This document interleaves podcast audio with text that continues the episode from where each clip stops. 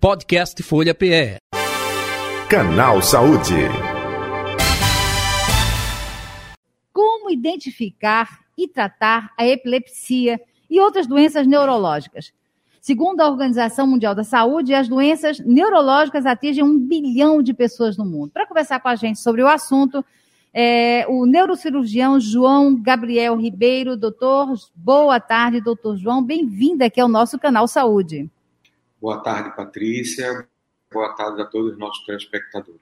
Então, vamos lá, vamos conversar sobre isso. Eu acho que esse é um assunto que traz muita curiosidade, não é? principalmente pelo mistério ainda do cérebro. Das, a gente fala em conexões neuronais, e, não é? e todo o mistério é, desse nossa potente ferramenta de pensamento, de ação, de criação, de imaginação, enfim, vamos embora, vamos lá.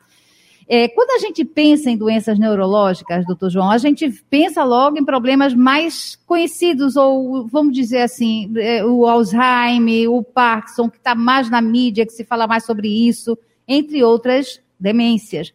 Mas existem vários tipos que não causam impactos tão severos no cérebro e também merecem atenção e cuidados. A Organização Mundial da Saúde, aí eu trago essa estatística que o doutor deve conhecer muito bem, estima que atualmente pelo menos um bilhão de pessoas no mundo convivem com algum tipo de doença neurológica. O meu foco aqui, doutor João, se eu me permite, é a epilepsia. É, como é que a gente poderia descrever o que é uma epilepsia? É algum problema congênito? É alguma é, má circulação de oxigênio? Não sei, de nutrientes no cérebro? Como é que a gente é, é poderia descrever? O que é, que é epilepsia? Perfeito. Então, a epilepsia é a, uma doença onde o paciente apresenta múltiplas crises epilépticas. Essas crises epilépticas são descargas elétricas que acontecem de forma anormal no nosso cérebro. Então, quem tem epilepsia tem uma doença onde o cérebro, por algum motivo, ele dá descargas elétricas e essas descargas elétricas geram sintomas. Quando a descarga ela é generalizada, acontece aquilo que a gente sempre, às vezes, a gente conhece muito bem, a gente vê na rua, que são aquelas pessoas que caem no chão, têm contrações e se batem e perdem completamente o nível de consciência. Mas a depender da área do cérebro que tiver envolvida nessa descarga, o paciente pode ter vários tipos de sintomas diferentes. Exemplo, tem um tipo de epilepsia, que a gente chama de epilepsia gelástica, onde as crises epilépticas do paciente se, se caracterizam por risos. Então a pessoa tem risos imotivados. Ah, com relação a se é congênito ou se não é, algumas epilepsias são congênitas, são genéticas, e outras não, são adquiridas ao longo do tempo. Então existem algumas doenças epilépticas que a pessoa já nasce por conta da questão genética, e as outras que não são adquiridas são decorrentes de algo. Por exemplo, o paciente tem um tumor cerebral, tem um aneurisma, tem uma malformação, uma infecção com isso evolui com a crise epiléptica.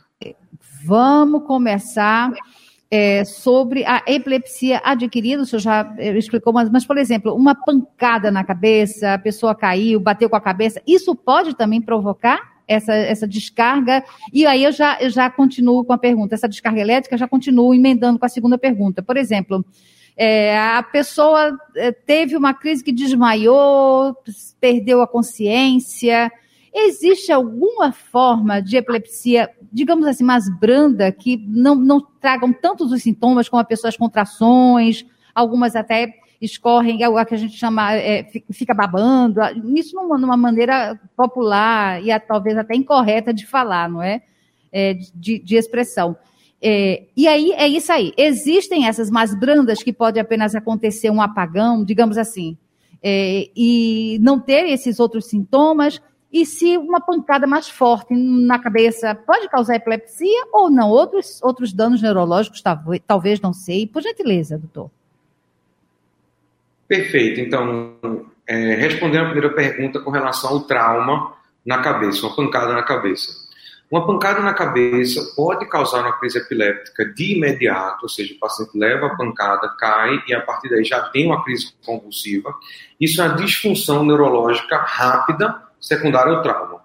Ou a pancada na cabeça pode desencadear um sangramento, alguma fratura ou algo no cérebro e este sangramento desencadear a crise epiléptica. Então, uma pancada na cabeça pode sim dar crises epilépticas. Alguns pacientes vão evoluir com epilepsia ao longo do tempo, ou seja, vão continuar tendo crises mesmo depois de muito tempo do trauma, e outros pacientes só vão ter a epilepsia ali ao redor, 15, 20 dias depois do trauma. Com relação à sua segunda pergunta, se existem formas mais brandas de epilepsia? Sim, a gente divide as epilepsias em epilepsias focais e epilepsias generalizadas. Nas epilepsias focais, o paciente pode apenas ter uma alteração de, de, do nível de consciência. Então, por exemplo, o paciente, a gente está conversando, de repente o paciente vira o pescoço, fica sem falar, alguns segundos, daqui a pouco volta. Isso pode ser um tipo de crise epiléptica. Em crianças, existe uma crise epiléptica generalizada, chamada, que é muito comum e muito, muito é, conhecida da população, que é a crise de ausência. Inclusive, é uma das causas que o, quando o paciente não vai bem na escola. Como é que é a crise de ausência? O paciente ele perde a consciência, não necessariamente ele, ele cai no sono, ou do, simplesmente ele apaga fica acordado com o olhar vago, mas ele não tem recordação de nada, e isso dura alguns segundos. Então o paciente é como se ele estivesse vendo uma aula e o, e o professor estivesse falando algum assunto, e enquanto o professor está falando do assunto, várias vezes ele perde a consciência, fica acordado olhando, mas não está prestando atenção nisso. Então existe uma série de epilepsias, o paciente pode ter contrações só da mão, só da face, só da perna, a depender da área que tiver esse gatilho. Muito bem. É, é, eu, eu, conheci pessoas que tinham essas crises de alinhamento, né? E a pessoa parava e ficava como se estivesse muito distante, depois retornava. Eu me lembro muito disso. É, doutor João, é, na infância, crianças, e aí a gente, eu gostaria até de tocar num, num tema que causou maior polêmica, muita discórdia, opiniões, opiniões contrárias e opiniões favoráveis a respeito do canabidiol. Então tem aqueles casos né, das mães que lutaram na justiça pelo direito de importar a substância por uma série de, de fatores que não encontravam aqui os medicamentos que corrigissem, que ajudassem nas crises frequentes, e aí crianças bem pequenas. Eu me lembro de vários casos assim que as crianças elas tinham continuamente essas crises é, epiléticas. E aí o canabidiol é, ele tem, é, a gente, é, a Organização Mundial da Saúde atestou, ele comprovadamente, ele pode ajudar nessas, nesses casos mais graves. O senhor poderia falar alguma coisa é, sobre isso?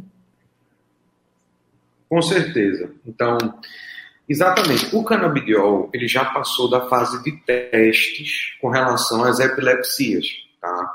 Com relação à epilepsia, existem vários trabalhos científicos em revistas sérias, publicadas internacionalmente, que realmente atestam o uso do canabidiol no tratamento de epilepsias multiresistentes, onde o paciente já está usando outras medicações. Então, isso é muito importante a gente chamar essa atenção a isso. Às vezes a gente atende no consultório aquela pessoa que quer parar de tomar as medicações e está a tomar o canabidiol. Então, os estudos científicos avaliaram principalmente epilepsias genéticas, que é a epilepsia racional esclerose tuberosa, síndrome de Dravet, que são epilepsias catastróficas, são epilepsias que o paciente tem 20, 30, 40 crises epilépticas, mesmo tomando todos os remédios.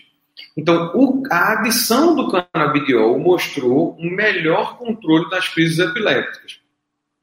Atualmente, com relação à legislação do Brasil, existe já o canabidiol isolado vendido na farmácia.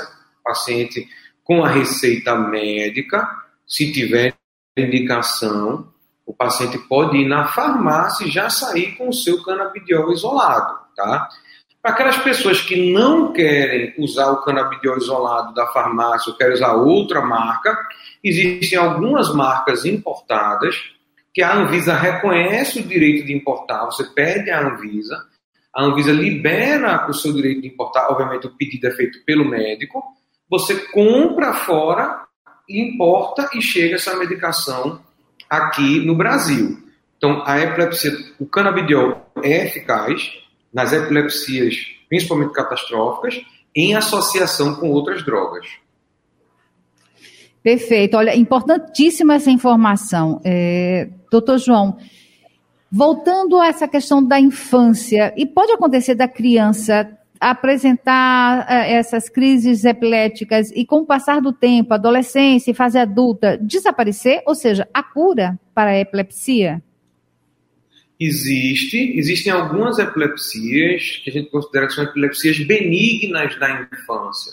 Alguns tipos de neoclonias, alguns tipos de epilepsias juvenis, inclusive uma, uma, um tipo de epilepsia que é bem assim conhecido na população é o que a gente chama de crises epilépticas febris ou crise febril.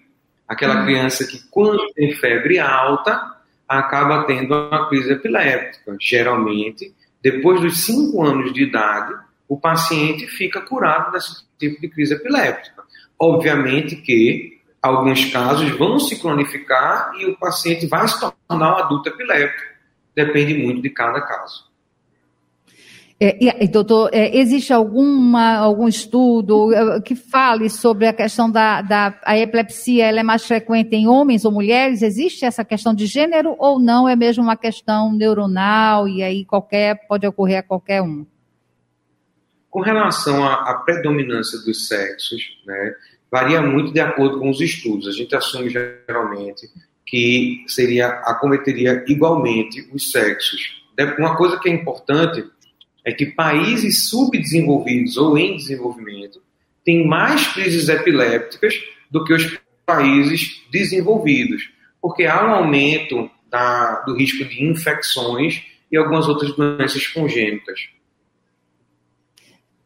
Obrigada, doutor. E no caso do papai e da mamãe que, que eles que estão nos ouvindo, eh, o que é que a gente deve prestar atenção? Que sintomas? Existem pré-sintomas?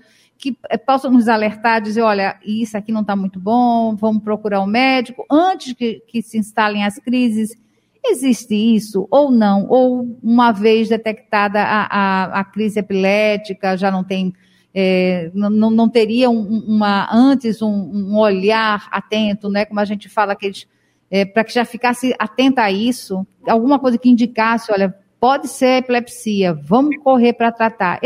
Pode ser feito isso? Isso, existe. Principalmente quando o paciente cai, que tem aquela crise generalizada, que cai, tem hipersalivação, se contrai todo, liberações de esfíncter, faz xixi, faz cocô. Quando acontece isso, é muito fácil de dar o diagnóstico de epilepsia, né? Mas, quando o paciente tem algumas alterações sutis, às vezes alguns tipos de mal-estar, algumas alterações estranhas, contrações na face, no braço, na mão, de forma involuntária, ou o paciente foi dormir, acordou com a boca toda mordida, a língua mordida, ninguém entende muito bem o que, é que aconteceu, ele pode ter tido uma crise epiléptica à noite que ninguém viu. Então, o que é, que é ideal? A epilepsia é uma doença que quanto antes a gente iniciar o tratamento, maiores as chances de você ter um bom controle com medicação. Quanto mais tardio você dá o diagnóstico, ou seja, o paciente passou anos tendo crises epilépticas, mais difícil é a chance de você conseguir controlar aquela crise. Então, a dica que eu digo para o pai e para a mãe é: achou que o paciente não tem alguma alteração, tem alguma coisa que está achando estranha, leva para o médico para fazer uma avaliação. É melhor você levar no médico, o médico avaliar, ver que está tudo bem, do que você deixar para lá e depois mais na frente ser mais difícil de remediar. É, doutor, e agora a gente é, falando sobre tratamentos, né? Quais os tratamentos que são recomendados? Existem alguma. O que é que existe de novo na área médica em termos de drogas ou de terapias para a, a, a epilepsia? Então, a, o tratamento da epilepsia, ele é medicamentoso, né, ou seja, utiliza remédios. Algumas formas de epilepsia a gente pode utilizar o que a gente chama de dieta cetogênica, feito pela nutricionista, uma dieta sem carboidratos, que já é sabido que os corpos cetônicos da dieta cetogênica têm um efeito antiepilético, então isso aí também pode ajudar. O próprio canabidiol, que, é, que a gente já conversou anteriormente, e quando as medicações elas deixam de fazer efeito, ou seja, a gente não está tendo controle das crises epilépticas com as medicações, aí tem indicação de uma cirurgia. Se a gente encontra uma área do cérebro que está defeituosa, a gente pode remover esta área e o paciente geralmente fica curado da epilepsia nesses casos. Quando a gente não encontra uma área ou são múltiplas áreas que a gente não consegue tirar, a gente pode fazer o que chama-se de é, estimulação do nervo vago. É um eletrodo, a gente coloca no pescoço, fica estimulando um nervo no pescoço, e esse nervo envia sinais para o cérebro para diminuir as crises epilépticas. Existem outros tipos de cirurgia também, depende muito de cada caso, tá? Por isso que é importante, o paciente que tiver epilepsia tem que ter acompanhamento médico rigoroso para avaliar o melhor tratamento para o paciente. Doutor, muito obrigada pela sua participação. Neurocirurgião João Gabriel Ribeiro, muito grata pela sua participação aqui conosco no canal Saúde. Eu gostaria, fique à vontade para deixar seu contato aos nossos ouvintes que estão mais ficaram curiosos, ainda têm dúvidas e que gostariam de fazer suas perguntas como encontrar o senhor? Por gentileza. Fique à vontade para deixar seus contatos. Gostaria de agradecer a Rádio Folha, Patrícia, pelo convite. Agradecer a todos que estiveram ouvindo a gente hoje. Quem quiser saber um pouco mais sobre o assunto, conhecer um pouco mais da neurocirurgia e outras doenças neurológicas, pode seguir a gente nas redes sociais, no Instagram, seria o Neurocentro Underline Recife, ou no Facebook, Dr. João Gabriel Ribeiro Gomes. Mais uma vez, muito grata e uma boa tarde. Podcast Folha PE. Canal Saúde.